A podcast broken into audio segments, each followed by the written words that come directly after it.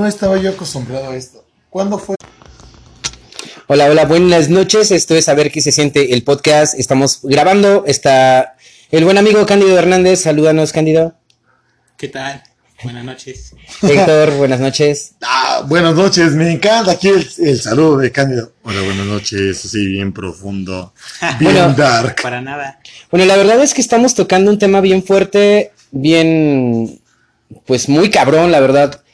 Y es este, es el duelo de perder a personas. Desafortunadamente, este, pues el motivo del podcast y nos llamó Héctor y creo que estamos aquí precisamente igual para echarnos un poquito la mano.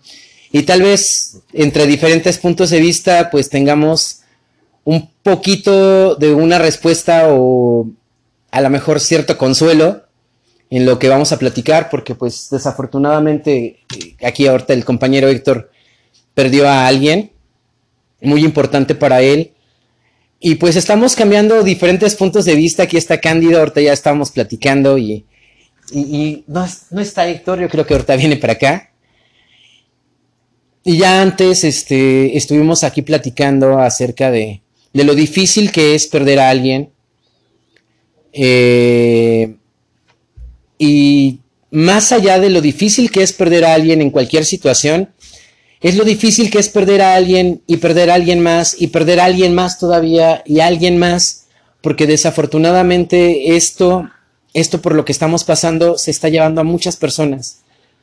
Em, personas valiosas, personas que, que han estado con nosotros. Les digo, aquí hay varios puntos de vista, a lo mejor de repente mi punto de vista puede parecer un poco cruel, pero el punto es, es sacar adelante, por ejemplo, ahorita aquí apoyarnos unos a otros, y yo hasta este podcast lo, veo así como un poco de, de terapia de ayuda, y es precisamente para apoyarnos un poquito, ¿no? O sea, porque desafortunadamente, pues, les digo, estamos en una situación en donde tal vez en años anteriores lo esperábamos o sabíamos que iba a pasar, que alguien se iba a ir por alguna enfermedad, porque alguien estaba ya grande de edad, por muchas situaciones, ¿no? Pero ahorita es como una ruleta rusa, realmente no sabes en qué momento va a ser qué persona y, y en qué momento vas a ser tú, ¿no? Incluso. Es que la gente estaba muy pinche, o sea, no sé. Todo el mundo pensamos que en ciertos momentos se iban a ir las personas grandes, que se iban a ir las personas un poquito más adultas. Pero pues sí, sí pasó, se fueron y de repente vamos llegando al momento en el que se está yendo la gente joven. Y estamos, y ahorita estamos hablando aquí, por ejemplo, con, con nuestro amigo, con Cándido. ¿Por qué? Porque también realmente esto nos da un parteaguas para hacer unas cosas diferentes. Son cosas de, ¿sabes qué? Con una chingada, o sea, si nos vamos a ir, nos vamos a ir, pero hay que disfrutarlo, puta madre. Vámonos de excursión, vamos a acampar, vamos de a bajar un chingo de montañas, a bajar este cerros y a rompernos la madre, pero hay que pasarlo chingón, o sea, yo, yo ya la pasé muy pinche, Héctor Labra, sus órdenes otra vez, pero pues ya pasó. Pero al final del día, ha- habemos aquí un chingo de gente que quiere hacer las cosas bien. Hablamos, está aquí Cándido, está aquí Julio, y entre todos nos la pasamos, nos la podemos pasar bien padre. Pero todo depende de que las personas queramos hacerlo, y por eso invitamos a nuestro amigo Cándido para que nos cuente cómo ha sido esta transformación para él del 22 de marzo del 2020 al día de hoy. Bien, pues primero que nada, este agradezco que me hayan invitado a, a un momento en el que estás pasando por esto y más que sentirme invitado a un podcast, me siento invitado como un amigo en el momento que, que necesitas sentir el apoyo de los demás. Respecto a eso es muy difícil, la verdad no esperaba yo verte y recibir esta noticia. Eso lo cambia todo de cómo venía. No estaba preparado para esto. No, la Pero- verdad, fíjate que pero a pesar de todo esto, Sí. se agradece, se agradece. O sea, yo sé que todos estamos pasando por momentos muy difíciles. Tal vez ahorita me toca a mí. En algún momento te pasó a ti. En algún momento le pasó a Julio o le pasará, esperemos que no. Pero creo que todas las personas que estamos haciendo de este pequeño espacio algo para toda la gente, puede ser un referente para lo que todas las personas estamos sintiendo de esta pandemia. Y la verdad es que agradezco, otra vez lo digo, tener aquí a Julio, tener aquí a Cándido, porque no hay muchas personas que se presten a estar aquí. A todo mundo nos duele, claro que sí, pero perdón que te robé la palabra. Gracias por estar aquí, cabrón. Gracias. Ah, Lo primero que te diría sería que no puedo imaginarme lo que estás sintiendo. Puedo tratar de entenderlo porque la verdad creo que es, necesario, pero no voy a poder hacer más. Y, este tú tendrías que apreciar el hecho de que todas las personas vamos a intentarlo, porque ninguno vamos a poder compartirlo, porque esas son cosas tan personales que aunque pueda yo compararlo con alguna situación similar, no es lo mismo. Mira, eh, yo hace, perdón, perdón, ahora sí que perdón que te, te, interrumpa, pero hace rato platicaba con Héctor y pues, estábamos haciendo un intento de grabar hace rato, pero se nos fue la pila. Eh, una cosa que debemos de, de, empezar a aplicar ahorita en estos momentos es algo que se llama empatía. Mm. Y a lo mejor, como decimos o como lo dices, no, o sea, yo no, no voy a poder comprender lo que están pasando ustedes o lo que ya pasaron desafortunadamente pero pues sí es como, como decía, ¿no? De alguna forma hacer ese grupo de apoyo, tener la empatía, tener esa forma de, de sacar eso por lo que estamos pasando todos y que en algún momento, como dice Héctor, no estamos exentos, podemos llegar a pasar, ¿no? No, sí, exacto, no puedo sentir lo mismo, pero te acompaño y lo comparto. Sí, no, o sea, la verdad, se agradece, se agradece en verdad que, que ustedes que están aquí, o sea, son las personas a las que invitamos a que sean partícipes de este espacio, de este programa. Julio, eh, tú también, hermano Cándido. Es difícil, es bien difícil escuchar este relatos de este tipo. Lo platicamos en el podcast pasado aquí con Julio, de todo lo que pasó a Areli, de todas las situaciones que se vieron allá en el hospital. Pero pues al final del día yo la verdad aprecio más que nada el que estén ustedes dos aquí también aquí conmigo, que entiendan un poquito lo que estoy yo pasando, que se pongan un poquito en mis zapatos y que tal vez las personas que nos están escuchando digan también, caray. Y mira, fíjate, bueno, igual, otra vez perdón por interrumpir, pero pues hay algo también bien importante, ¿no? Hay mucha gente, como te decía hace rato, que ha pasado por la pérdida de no uno, sino de varios familiares y a veces varios a la vez y a veces uno tras otro, eh, es en donde yo siento que ya te quedas totalmente sin palabras, o sea, ya no sabes pues cómo tomar un duelo, cómo tomar el otro. Y sé que esto, que esta plática, pues igual le puede servir a, a, otras personas que se sienten identificadas, ¿no? Desafortunadamente estamos en una época donde la soledad está muy fuerte y ahora imagínense, pues, la situación económica, la pérdida continua de algún familiar. Eh, no sé, o sea, estamos en tiempos bien, bien, bien difíciles y en donde siento, como decía, decía con Cándido, hay que tener esa empatía y un poco de sentido común, pues en verdad para que, pues no sé si esto se vaya a frenar, pero sí que cambia un poco, ¿no? Creo que esto es un tema muy interesante porque la verdad es que no nos preparamos para la muerte siendo que es parte de nuestro ciclo. Y, no, no, o sea, no, no quiero meter nada, pero creo que es esencial en el hombre alguna vez reflexionar sobre el momento de su muerte. Porque hace un rato Héctor mencionabas que los viejitos y esperábamos eso. Pero, ¿sabes? Realmente no hay una regla. O sea, siempre te puedes morir en cualquier momento. O sea, este, o sea, desde el primer momento en el que tú eres concebido en el vientre de una mujer, estás expuesto a la muerte. A la muerte, o sea, ese es el ciclo de la vida. entre más creces, más conciencia tienes De la... relativamente. Relativamente, porque se supondría que es algo que en lo que tendríamos que trabajar todos, pero es, es, es, es importante tra- estudiar, trabajar, acostumbrarnos a la muerte, a que es un es algo que existe y va a seguir existiendo y es necesario, es parte, parte No, de, claro, parte o sea, de esto. Yo, Y- yo lo veo como tipo, perdón, perdón, que Sí, te no. robo la palabra. Sí, o sea, la muerte es algo que nos está persiguiendo a todos. O sea, dicen muy allá en New York City que solamente nunca te vas a escapar de dos cosas, de los impuestos y de la muerte. Mira, hay... hay Y aquí en este- México sí te escapas de los impuestos. sí, bueno, eh, Bueno, Por eso, por eso. O sea, digo, bendito México.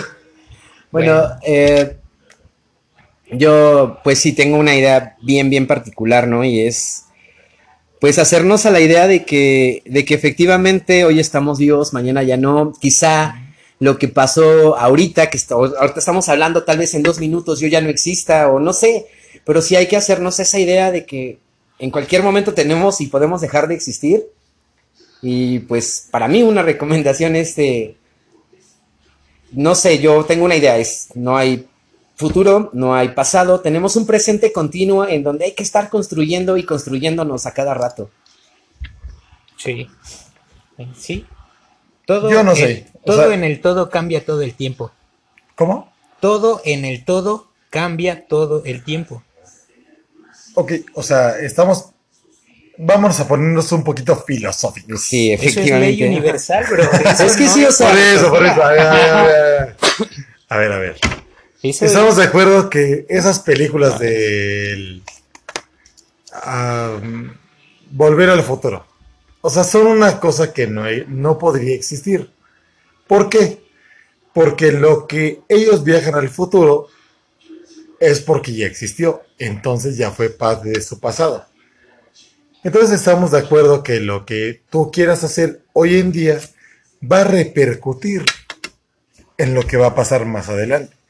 Está en ti hacer lo que tú quieras que suceda. Cierto pero falso. eh, ese es el punto, ¿no? Que a veces siempre tenemos miras al futuro. Y bueno, decía que yo hace rato Perdón, avisé- perdón que te interrumpa otra vez. Se las pongo baratas a los dos. ¿Cómo te ves en, en 10 años? Es que ese Boxy, ¿cuántos años tienes? 42. Eh, ¿Cómo te ves a tus 52? Ese es el punto que ¿Cómo te ves? es que no me veo a los No, 52. sí te ves, sí te ves. Mira. sí te- No, no, no. Dame un panorama general. ¿Cómo, me ¿Cómo te podría, mira, cómo podría imaginar que me veo? Porque aquí más bien es imaginarme, ¿no? O sea, Sí, claro. ah, pues no sé, o sea, ok, realmente. lo paramos tantito, piénsalo. No, no lo he pensado. Piénsalo, piénsalo. Cándido, hermanito. ¿Cuántos años tienes? 26. 26. ¿Cómo te ves tú a los 36? ¿Cómo te visualizas realmente? En todos tus aspectos. Bueno, en mi experiencia no tengo la menor idea de cómo voy a llegar porque todo lo que he planeado Pero ¿cómo te me ha llevado, estar? me ha llevado a otras cosas. Escúchame, entonces yo creo que lo que yo hago es un estilo de vida que va a dar algo. Eso, ¿Qué? exacto. No ajá. sé, pero va a dar algo. Mira, Quieto, quieto. bueno, es que, es que sí lo apoyo porque, mira, yo te voy a decir, ¿no? O sea, yo cuando era niño, o sea, cuando eres niño sí tienes una visión de qué quieres ser de grande, ¿no? ¿Cómo quieres ser de grande? ¿no? ¿Qué Yo, quería mira, hacer? Yo me imaginaba, me ¿Qué imaginaba. quería hacer a los 6, 7 años? Ahí te va. Yo, ¿sabes cómo me Rápido, rápido. Mira, ¿sabes cómo me imaginaba? Más allá de qué quería hacer, ¿qué- ¿cómo me imaginaba a mí siendo adulto? Ah. Siendo en, vivía en los 80, o sea, mis- mi, mi- yo la imagen de, lo- de, de adulto que tenía en ese entonces es un señor de los 80. Imagínate un pantalón, pues, de vestir, así, vamos a hablar de lo físico. Eh, barba y bigote, cosa que nunca me salió. Porque no la Este- tiene. Eh, Ah, perdón. Eh, Cándido tampoco. Espérame. Con una familia, güey, así con este. Hijo, hija, perrito, familia feliz. Eh, trabajando, teniendo un, un trabajo estable, no sé, yo me imaginaba siendo artista plástico, así, este, pero bueno, eso ya fue después. Eso ya, ya cuando estaba en la secundaria me imaginaba siendo un artista plástico, drogadicto y alcohólico. pero bueno. Qué bonito mensaje para todos los niños que nos mira, lo sé, lo- mira, lo sé, pero francamente así me imaginaba. Pero como dice Cándido, o sea, más bien todo te va llevando conforme al estilo de vida que vayas escogiendo, conforme tus gustos, conforme las cosas. Yo te soy franco, yo no me imaginaba en ningún momento de mi existencia vivir en San Agustín.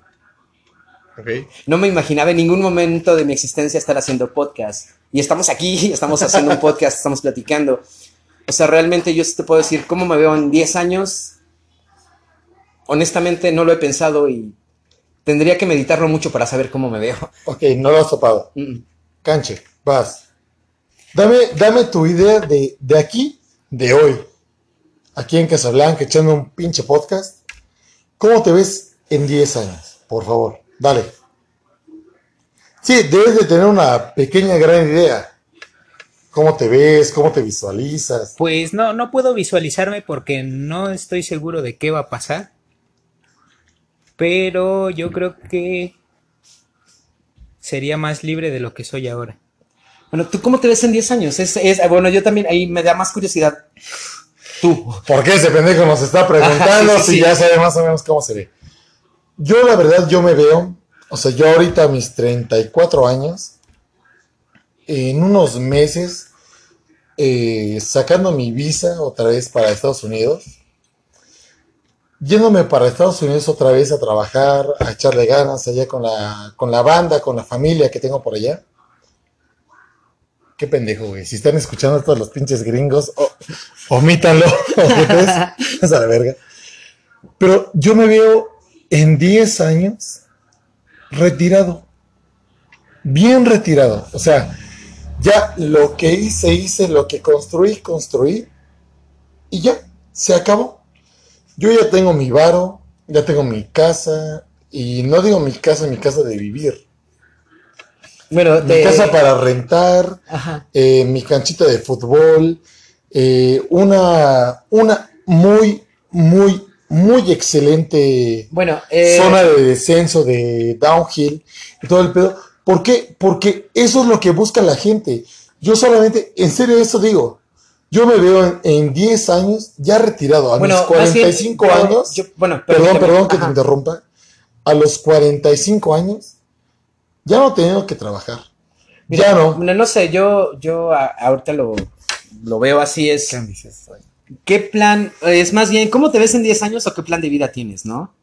Es lo Sí, mismo, lo- es lo mismo, es lo mismo. Fíjate, no sé, yo... Yo me veo, no en 10 años, yo la, yo la neta espero ya verme en un par de años, ya trabajar totalmente en el campo, porque me está gustando a madres. Este... Porque este güey ya le gusta lo de, sí señor, yo soy de rancho, a huevo, sí, no, sí, sí, sí. soy de botas y caballo. Si por así decirlo, ese es como mi plan. O sea, estar trabajando ya en el campo de lleno, pero este, ¿cómo me veo en 10 años? No sé, pero que si tengo un plan, pues es trabajar el campo. Tú, Cándido, no sé, tienes un plan. ¿Sabes? ¿Sabes? Te voy a decir cuál ha sido Ah, cabrón, a ver, a ver, espérense, vida, güey. Se está parando, Cándido, se está poniendo intenso. Es que no, güey. Ahora, ahorita que lo mencionaste, reflexioné. Y sabes, mi plan es seguir haciendo lo que he hecho toda mi vida. ¿Qué es qué? Ser libre. Es que yo, Simplemente bueno, hacer lo que quiero, bro. Mira, yo la neta. O sea, no es por nada, te lo voy a poner en, Ajá. en mi carnal. Todo lo que he hecho porque quise hacerlo Lo he es hecho. lo que mejor me sale y, y que puedo lucrar con él. Mira. y la gente disfruta verlo. Entonces es como que, bro, toda mi vida he hecho lo que he querido y lo que he querido me ha dado lo que he necesitado, güey. Y simplemente todos los días de mi vida me levanto para hacer lo que quiero. Tocar guitarra, ahorita que- andar en bici, este, yo estar sé- con mi familia, con mis amigos. Y si me invitaste a echar una chela en martes, vengo. Y si me invitas a echar rodada el lunes, jalo, güey. Entonces yo hago lo que yo quiero y eso me ha traído a donde Yo ahorita que los Voy conozco a los dos. con eso. Yo ahorita que los conozco los dos, o sea, desde hace tiempo, la neta, en sus pensamientos, está a decir, ¿saben qué? Chingue su madre todo lo que estoy haciendo ahorita para hacerme de vara, o saben qué, lo que estoy haciendo tal vez no me deje tanto pinche dinero, Mira, pero soy feliz. Mira, eh, bueno, no sé. Bueno, conozco a Cándido, quería hacer un paréntesis así. Lo conozco ya desde hace unos años, siempre me ha sorprendido su manera de pensar y la neta siempre lo he conocido como una persona libre. Y neta, apoyo mucho la, la, la, lo que, lo que dice, ¿no? O sea, Qué bueno que no se ve, pero la risa lo dice. Este. Y como dice Cándido, y creo que sí apoyo esta parte, yo también, afortunadamente, he vivido de lo que he querido y he hecho lo que he querido y hasta la fecha, como dices, o sea, yo, la neta, pensar en varo, no. A mí, creo que más bien, si haces lo que quieres, de repente las cosas te llegan como te tienen que llegar, en la medida en que te tienen que llegar, más allá de pensar en todo el varo del mundo. Este, te llega algo, alguien me dijo en alguna ocasión, cuando era morro, del arte no vas a comer, pero te vas a alimentar. Y no solo del arte, de lo que quieras hacer no comes, pero te alimentas y alimentas tu alma y vives bien. Y de repente eso, cuando lo haces con pasión, te da lo que eres, güey. Bueno, ¿sabes? Yo he tenido una vida un poco desfasada, güey. Y, y cada cosa, te voy a decir, mi, mi forma de ser siempre fue, haz lo que tú quieras y no sigas a nadie. O sea, yo tenía un pedo con el sistema desde que era yo niño, güey. O sea, para mí el sistema funcionaba así. Yo iba a la escuela y la gente quería dieces. Entonces yo sacaba dieces, güey. Y platicaba yo con todos mis compas, güey. Yo quería platicar en el salón, yo quería cotorrear, güey. Y los profesores tenían un problema con eso porque siempre decían, es que Cándido platica mucho. Y es que Cándido lo paso acá y hace amigo. Y lo paso hasta atrás y hace amigo. Y donde lo ponga yo, Cándido hace amigo. Y decían, y siempre, güey, todos decían, eres muy inteligente, pero platicas mucho. Eres muy inteligente, pero no te sabes estar quieto. Y, para, y yo, mi sistema decía, güey, quieren dieces, ahí están, ¿qué más quieren? O sea, O sea, te, te basabas en lo que el sistema te mandaba. exacto. A ver, no, no, no. Aguanta, aguanta. Sí, no necesidades. Es que Ellos sí era así. querían, No, no, ellos es que era así. ¿Y qué O sea, yo, güey? El sistema, ¿qué te, qué te mandaba? Dame dieces. Ahí están, ya la chingada. Por eso, pero es que platicas mucho. Por eso me preguntaste por dieces. A huevo, a huevo. Ahí están. Sí, así. Pero es que eres muy platicador. Con una chingada. Bueno, pero Te doy dieces, déjame platicar y pues vamos a cotorrear. ahorita, ¿no? ahorita, bueno, viendo esto que eres un platicador. Cándido, tienes un espacio para platicar a madres. No, pero es que, Ajá. ¿sabes? Hablaba yo demasiado, pero no aportaba nada. Y creo que ahora tengo más contenido A ver, a ver, y a ver, más a ver. cosas que decir. Tiempo, tiempo, tiempo. Eso me gustó, eso me gustó, eso me gustó y creo que a los que nos están escuchando les va a gustar. Como que no aportaba nada. O sea, ¿qué dabas? Mira, a, como lo veo ahora, tienes una opción, ser siempre la misma persona o aprender de todo, reconocer errores, mejorar y seguir haciéndolo. Y sabes, esa segunda opción es, es un hilito. Es un hilito que una vez que tú comienzas a hacerlo, pues solitas las cosas se van dando. Porque, ¿sabes? Siempre mi idea ha sido ir en contra del sistema y siempre lo he logrado. He hecho mis reglas. Y eso me ha funcionado. Y sabes, solamente se trata como de ser perseverante, bro. Porque, te lo pongo, eso fue en la primaria, en la secundaria, carnal. Era lo mismo. Estuve en la telesecundaria, los libros venían por sesiones, por días. Pues yo en mi casa, que no hacía nada y no salía, hacía yo las sesiones de toda la semana en un día y yo iba a la escuela puramente a cotorrear, bro, porque cuando había que entregar la sesión, yo ya estaba hecha y ahí está y dame mi 10. Mira, y ahora sí que. a ver, a ver, mira, perdón, ahora- perdón, perdón, perdón. A mí me tocaba, güey, ¿no? O sea, la clásica, así como dice Canche. Estaba yo en la escuela, güey, y era bien molesto, güey, bien molesto. Que estaba yo atrás de la. de toda la banda. Y los profes, las profesoras. Labra, labra. Y yo, ¿qué? Es que no escuchaste lo que estaba yo diciendo. No, sí lo escuché. O sea, estaba diciendo esto, esto, esto, esto, esto y lo otro. Pero si no volteaste a verme. es que no tengo que voltearla a ver. Simple y sencillamente lo escucho y se me graba. O sea, No, creo ¿por que- qué a todo mundo nos satanizan de que, como acá digo, como a ti, como a mí? ajá, mira. O sea, ¿por qué no nos ven? Mira, No a, eso, mira, a eso voy. Mira, creo que los que estamos platicando aquí sí tenemos eso en común. A mí sí me, también me pasó de que yo realmente en la secundaria, primaria, no hacía trabajos. Mis libretas estaban llenas de dibujos. Pero mis exámenes, todos mis exámenes eran de 10. Entonces era bien molesto para los maestros porque decían, no trabajas, pero tienes esto, o sea, no te puedo pasar. Y me pasaban así como muy a, a huevo. Pero, y mucho en la secundaria tuve ese problema, o sea, principalmente en la secundaria, de que igual, o sea, eh, decían que no ponía atención, pero yo sí, sí estoy poniendo atención. O sea, que no te vea que esté dibujando no significa que no te esté Pinche escuchando. niño raro. O sea, pero digo, qué curioso, digo, los que, bueno, pues por algo estamos aquí haciendo esto, ¿no? que no, Para los que no nos están viendo, estamos checando los puños. Bien chido, pues. Bueno, el punto de todo esto, no sé, estamos llegando a qué punto estamos platicando. No, no, no. O sea, nos estamos refiriendo a lo que pasó ya. O sea, Sí. sí, sí, sí. Nos fuimos a lo, a lo muy trágico Pero es que de está mi chido. parte. Pero eso te da, te da esquina a hablar de más cosas. Y realmente se agradece, o sea, para ti, este Julio, para este. ¿Cómo te llamas? Ah, Cándido, Cándido. Ah, para canche, para canche.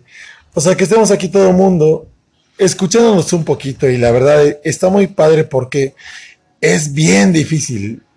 Yo al menos lo veo desde mi parte, no sé si ahorita lo quieren compartir ellos, pero es bien difícil, o sea, encontrarte con personas que sientan un poquito lo que uno siente. O Mira- sea, la verdad es, es, es muy complicado, es muy Mira, complicado. yo, yo te lo digo y te lo estaba platicando hace rato, creo que desafortunadamente no lo he sentido como tal, o más bien afortunadamente, o podría decir desafortunadamente porque creo que en toda la historia de mi vida no lo he sentido. Mm. Este, pero sí creo que, que como te decía, ¿no? Si estamos aquí es por algo, ¿no? A final de cuentas somos amigos. Eh, sí temo- debemos de tener, yo siento que ante esta situación de tiempos difíciles, un poquito de empatía y, y tendernos la mano porque está cabrón. Pasa por aquí, pasa por allá, pasan un montón de cosas. Aquí está, pues, Cándido, ¿no? Ahorita platicándonos de sus experiencias de vida, de, de cómo el hecho de, de de repente ser, pues, más libres y es como, como yo siento que es esa lección de vida, o sea, tratar de aprender a eso, ¿no? O sea, desde, desde que pequeños, a lo mejor no romper las reglas, pero sí ser nosotros mismos. No, ¿sabes qué? Me está acordando, perdón, ahorita de una imagen que subía hace ratito ahí a, las redes. Güey, no mames, o sea, qué bonitos somos las personas como nosotros tres que queremos ir a conocer, a, a compartir un poquito de lo que nos exhibe el municipio.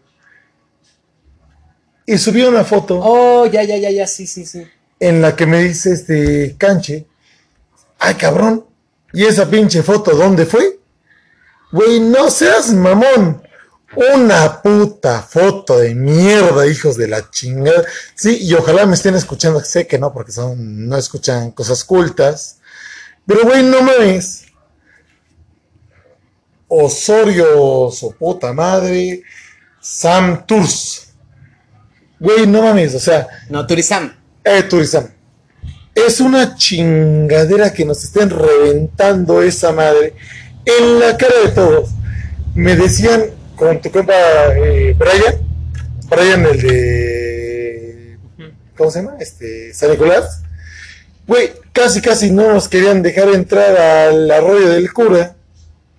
¿Por qué? Porque un pendejo está haciendo su puto desmadre.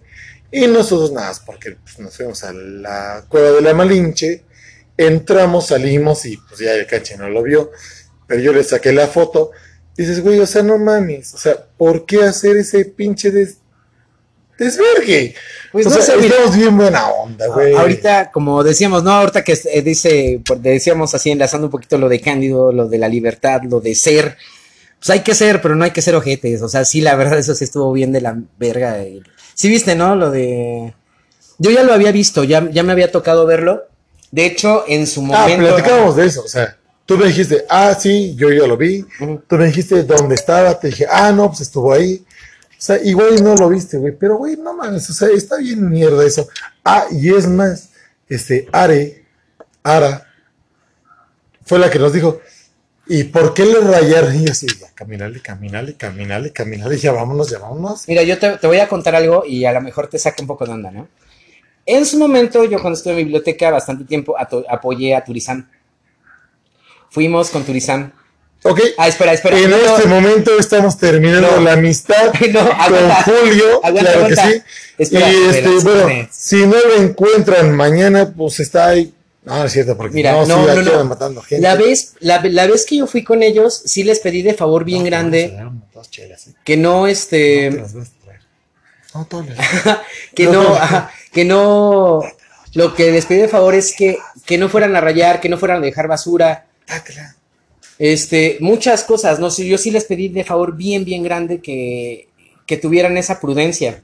Pero regresaron estos chicos, ya este, sin el apoyo del bibliotecario, ya Pero solos, sí eran los de Turizam. eran los de Turizam. Pero ¿quiénes son Turizam? Mira, Turizam era un grupo, era un grupo de del Cobae, o sea, ellos dentro de su intención de promover el turismo, pues creo que también un poquito Lo transgiversaron. Ajá, y pues Pero no fue su intención, Tanaka. eh, mm, es que mira, o sea, es- mira, yo ahí no puedo decir si fue su intención o no fue su intención, pero de que estuvo mal, estuvo mal y abajo Ajá. Este, estuvo bastante, bastante mal. La neta no. Sí. ¿No hay? No sé, están, están este, platicando por acá, de repente me interrumpí.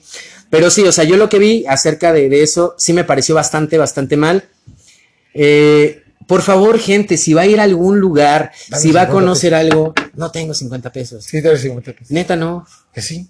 Te lo juro que no. No, Este, bueno, este, estamos aquí pidiendo 50 pesos. Perdón, estamos aquí este, cooperando. Eh, una de las, de las cosas que, como dice Héctor, pues sí, sí se pasan de lanza con, con eso. O sea, si van a algún lugar, de verdad no lo dañen. O sea, como les digo ahorita, empatía, sentido común, aplíquenlo en todo. Eso tiene que ver directamente con el ser. Sí. O sea, la neta no. O sea, desafortunadamente para mí todo parte del ser. Toda la forma en la que te comportas tiene que ver con lo que eres o al menos intentas ser. Porque, porque la neta, sé aprender a ser, se dice muy sencillo, pero sí es algo, es algo muy complejo. O sea, la neta, hay un, hay un autor que se llama Eric Fromm. Ujú. Él este, tiene un libro que se llama Tener o Ser, en el que hace un poco, de una forma un poco poeta, explica esto del ser y dice, si tú este, sales de tu casa con la, con la intención de buscar una flor hermosa, pues para empezar, ya estás saliendo de tu casa delimitando algo. O sea, ya no estás a la expectativa de qué va a pasar. Tú ya llevas una limitante y es lo que tú quieres y no es otra cosa. Es- Eso te priva de la divinidad, de verlo más allá. Encuentras esa hermosa flor y estás tan enamorado de ella que la cortas, la llevas a tu casa, la pones en un florero y la conservas hasta que muere. Eso, eso es posesión, bro. Porque realmente a ti no te está importando absolutamente nada. Y tú vas y, y ya. La, te, te importa poco que ella muera con tal de satisfacer tus ganas de tener la flor en tu casa adornándola. La segunda es este. Sales de tu casa esperando este encontrar algo, pero sigues esperando algo. O sea, sigues, sigues saliendo de tu casa con una intención. No sabes cuál, pero estás saliendo. Y de repente encuentras una flor hermosísima y dices, wow, no, es bellísima. Y la contemplas, la admiras, das la vuelta y te vas. Eso es muy similar al cariño y a los amigos, porque eso es el te admiro en tu naturaleza, te respeto y, y lo aprecio, pero la neta no es mi pedo. Yo me voy a mi casa y tú te quedas ahí. Y la tercera es salir de tu casa solo porque de repente te nació salir. O sea, no tienes ni una sola razón para salir. Y encuentras una flor y te enamoras de ella, ¿no? Y dices, wow, no, o sea, esta flor es divina. Y entonces observas, la tomas con todo y sus raíces, la llevas a tu jardín, la plantas y plantas más flores para que ella esté acompañada y sea feliz en su ser. ¿Sabes? En ese momento tú aprendiste a ser porque tú eres un ser individual y estás respetando la individualidad de alguien más. Y es por eso que le estás tomando con todo y sus raíces, con toda su historia, con todo lo que ya es, y la vas a llevar a tu casa y le vas a hacer un jardín para que pueda crecer tal cual como ella está creciendo. Es un poco como la filosofía taoísta, ¿no? Eh, en donde te dicen esa parte de aprender a apreciar lo que está y no lo que quieres ver y no lo que pretendes que sea. Sí, sí, pues sí, pues al final de cuentas todas, toda filosofía y toda religión incita a lo mismo. Porque igual es importante hablar que religión e iglesia, que religión e iglesia es, son cosas muy distintas, ¿no? Porque realmente la religión, yo creo que todos sus libros si se leyeran con la sensatez adecuada, podrías llegar a los mismos resultados que leyendo cualquier otra filosofía, siempre y cuando tu posición sea neutra y lo interpretes de acuerdo a la época en la que se escribió, porque si no puedes estar muy fuera de contexto y tomar cosas muy literales que en ese momento se tomaban de una forma diferente. Pues sí, sí, este... Ay, se me fue, la, se me fue un poquito la idea, pero Ay, malditas drogas. no, o sea, no sé, o sea, me quedé pensando. Es cierto, o sea, muchas, muchas veces nos quedamos pensando en lo que uno cree, en lo que a uno le ponen de cajón, y realmente, pues tal vez no es.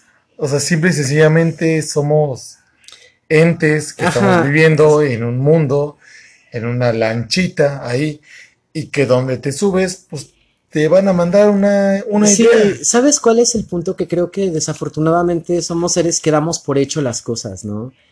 Y hay que aprender a no dar por hecho y a sorprendernos cada día. A veces, ya en la vida adulta, ustedes son más jóvenes que yo. Por ahí si se dan cuenta, creo que nos llevamos ahí de 20. Escucha al viejo, escucha al viejo. A ver, a ver, para que todo el mundo sepa, Boxy, ¿cuántos años tienes? 42. Hermano, ¿cuántos años tienes? 26. Mira, ahí está, 20, 30 y cuántos? 27. 34, 34. Mira, bueno, tenemos 20, 30 y 40 aquí. Más allá de, de... Ya sí, hasta hiciste que se me fuera el, punto, ¿no? Otra vez. Bueno, a ver, candidato. No, creo que tenga algo que ver las edades, porque si bien para mí el tiempo solamente es la cantidad de experiencias acumuladas pero siempre es posible tener esa experiencia antes. Ajá, sí, sí, sí, mira. porque sí se puede el trabajo de evolución de conciencia y entonces yo te lo voy a decir desde mi punto de vista, nunca he podido entablar relaciones así profundas con gente de mi edad casi siempre me he relacionado con gente más grande. Sí, mira, a eso voy. Gracias. Desde que soy pequeño. No, pero es que desde que soy pequeño. No, no. Yo desde que tengo 10 años. Y lo entiendo, y lo entiendo. O sea, ¿por qué? Porque hay, hay momentos en los que tú dices, como tú lo estás diciendo ahorita, que empiezas a platicar con gente de tu edad y dices, ay, no, como que no me late. O sea, como que sí lo entiendo, pero no me gusta tanto. Y te vas un poquito más al lado derecho con la gente más grande y dices, ok, ahí sí ya está más chingón. Mira, creo que eso, eh, ay, ay, ay, recuerda, eso iba. Más bien, eh, esta onda de que aquí habíamos tres personas de totalmente diferentes edades, pero a final de cuentas tenemos un punto de vista. Un punto de vista totalmente válido cada uno y, y como les decía, ¿no? El punto de esta plática yo creo que es empezar a generar esas partes de empatía, entender que como seres humanos estamos expuestos a muchísimas cosas y lo que, ah, ya, ya viene la, la reforzada de lo que estaba diciendo Cándido. Eh, les digo, no tenemos absolutamente nada por hecho, pero absolutamente nada por hecho. Entonces, como a veces como adultos, los que estamos aquí ya, los tres somos adultos de diferentes formas, con diferentes responsabilidades, diferentes formas de ver la vida. Eh, pero tratamos de dar por hecho lo que socialmente está establecido. Y creo que eso también nos hace que hayamos perdido la capacidad de sorprendernos, la capacidad de sentir, la capacidad de, de ser un poco más humanos. Y no sé, eh, creo que esa parte, eso de dar por hecho, de asumir que las cosas existen, que las vamos a tener y que lo vamos a hacer, pues es algo que honestamente siento que nos hace daño porque nos limita a vivir, a emocionarnos, a pensar, como decía Cándido, ¿no? O sea, tú ya vas predispuesto a algo, pero qué mejor la idea de, de sorprenderte, ¿no? Pues sí. Pero entonces das por hecho de que ya no se puede cambiar. No, claro que sí, o sea, yo soy de la idea de que sí se puede cambiar todo el tiempo, siempre y cuando te des la capacidad de sorprenderte, de no dar por hecho las cosas. O sea, cuando no das por hecho las cosas, sencillamente no sabes ni cómo vas a actuar. Y es donde tienes la oportunidad de hacer un cambio. Estar abiertos uh -huh. a improvisar.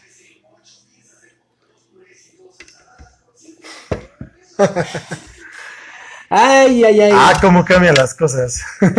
pues es que de eso se trata, ¿no? Creo que a final de cuentas, eh, una de las herramientas más cabronas que tenemos los seres humanos es el cerebro. Y, y también es lo que nos complica la existencia, ¿no? A final de cuentas nos ha restado un poquito el instinto. Sí. O no, hacernos consciente del instinto, ¿no? Y esa conciencia del instinto, mm. pues no creo, la verdad, no creo que haya una conciencia del instinto. Discúlpame, pero sí creo que hay cosas naturales que tú no puedes controlar. Por mucho que tú quieras. O sea, la neta, seamos realistas, ¿sabes? Alguna vez alguien me explicaba, para que tengas un desarrollo más o menos equilibrado, ocupas tener un vector de libertad, un vector de desarrollo de inteligencia y un vector de lo absurdo. Ajá. Entonces decía, el vector de lo absurdo, pues él lo definía así porque era ingeniero. Entonces decía, un vector tiene magnitud, sentido y dirección. Entonces, lo absurdo del hombre son los sentimientos. Porque realmente es algo que tú no puedes controlar, o sea, está muy fuera de tus capacidades controlar el que estés triste o el que estés feliz o el que estés enojado. O sea, la neta, esas son cosas que te pasan. Y si tú te enojas, aunque tú digas, ah, no, ya no voy a estar enojado, no pasa, o sea, está ahí. Y si tú estás feliz, así súper contento, pues igual aunque tú digas, no, no, no, no puedo estar feliz porque mi compa está triste, no va a pasar. Tú estás feliz. Y si estás triste y la demás raza te diga, oye, no, vente, cotorrea, si estás triste lo vas a estar. O sea, no puedes controlarlo. Lo único que te queda hacer es direccionarlo. Uh no darle una magnitud. Ajá, mira, uh, bueno, ajá, bueno. Un sentido. Te falta otro concepto, ¿no? ¿Qué vas a decir? No, ah, okay, bueno, bueno, es que son los sí. tres, los tres, pero ahorita yo, yo que quería hablar de, de, del, del absurdo porque, brother, si tomamos decisiones todo el tiempo bajo nuestros sentimientos, no vas teniendo nada concreto. Mira, bueno. Los sentimientos son efímeros, son en ese momento. Mira, yo a lo que me refiero que de alguna forma tenemos conciencia de eso es porque socialmente lo hemos controlado. Tú hace rato hablabas un poquito de la religión. Y honestamente, hasta ahorita, actualmente, coaching, autoayuda y todo, todos de alguna forma te hacen que tengas un control que a mí francamente eso para mí no sirve, siento que tienes que más o tomar terapia o hacer introspección, hacer como otras cosas antes de tomar soluciones rápidas. Pero mucha gente da por hecho que todo lo tiene controlado. Y de alguna forma todo, todo nuestro sistema ha hecho que todo tenga un control, que todo tenga un nombre, que todo tenga una dirección. Y eso, pues de alguna forma, pues es un poco de control a lo que yo decía, o sea, no tanto Mm, el, el hecho de decir, ah, sí, es, es, es tal cual, pero dentro del sistema del constructo, del constructo social en el que estamos, pues sí estamos así como que limitando y dándole nombre a todo. Entonces, si tenemos conciencia sobre, sobre esas acciones irracionales, porque así ya lo, lo pusimos de alguna forma, aunque no lo, como tú dices, no lo hacemos porque no lo controlamos realmente. Este, pero sí tenemos como esa parte de, de poder cuando menos ponerle un nombre para poderle dar una dirección. Exacto, pues es eso, ¿no? Es el que si tú estás triste, te preguntes en primer lugar por qué estás triste. O sea, ¿qué es lo que te está haciendo? Pero y contestártelo francamente. Porque, o sea, ha- hay veces que la verdad igual nos autoengañamos. O sea, yo Casi siento que- siempre yo siento sí, que eso es parte de... idea. No, no, no, yo creo que eso es parte de la salud mental adecuada, ¿no? O sea, tú saber la realidad. Saber hasta qué punto te quieres creer tu cuento. Porque la neta, si tú te lo crees más allá de lo que de verdad es, o sea, vas a andar por la vida haciendo cosas que no tienes que hacer y vas a hacer un caos. Sí, sí, sí. Porque pues sí, es Pues una sí. consecuencia, ¿no? Lo ideal es, en este momento me siento así. ¿Por qué no? ¿Por qué lo estoy sintiendo?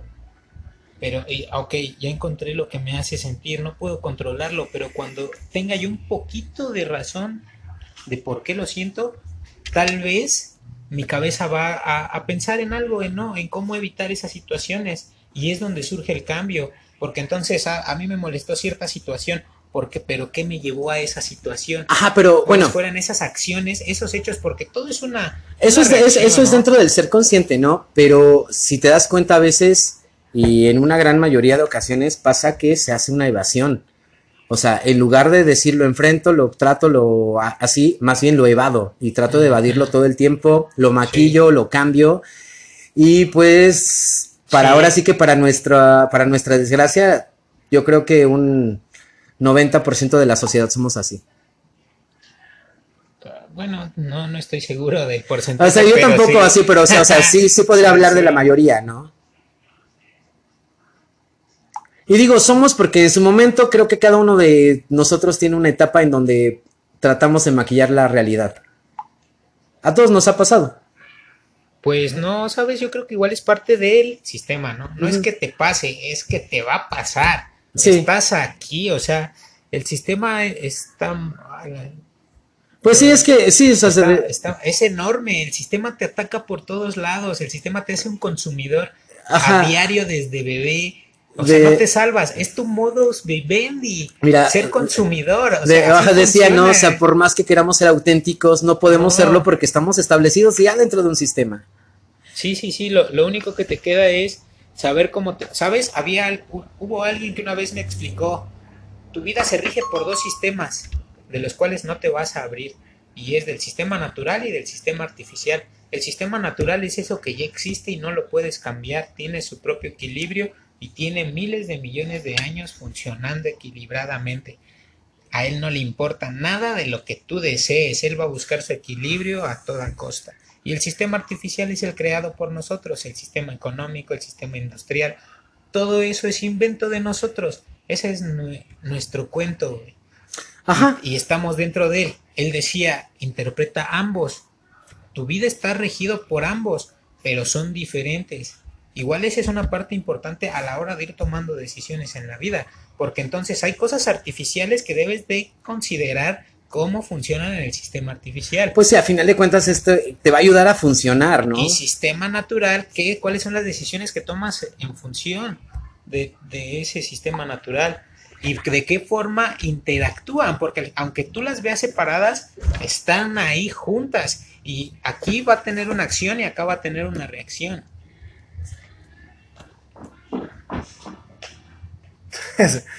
No huyas, cobarde.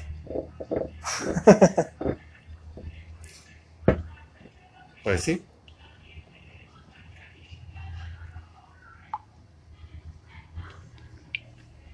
Sí, en algún momento de mi vida estuve muy clavado con, con el sistema. Siempre estuvo en mí, siempre estuvo en mí. Desde morro. Cuando estuve en el Cebetis, bro, hice la rondalla. Mm. No había rondalla en el Cebetis y tenía que hacer una actividad extracurricular. Curricular. Mm. Entonces pregunté si había una rondalla, dijeron que no y la pedí. Y me dijo la licenciada que estaba a cargo, ábrela, júntate a 10 chamacos que toquen la guitarra, ármala y, y la abro y tú la diriges. Dije, va, cámara, se armó. De ahí, pues la neta yo ya tocaba, yo ya llevaba un buen nivel, aco- acoplé a todos los que reuní y la neta sacamos una rondalla, pero de primer nivel, ¿eh? Fue la mejor rondalla que tuvo el Cebetis de Zacualtipán. Nos llevaron a la radio, nos, lleva- nos contrataban para eventos de presidencia, de todo, de todo. En todas las escuelas tocábamos y nos daban un punto por cada, por cada tocada. Entonces, carnal, había veces en los que los de la rondalla ni siquiera entrábamos a clase y terminabas y pasabas. Prácticamente pasé el Cebetis tocando guitarra.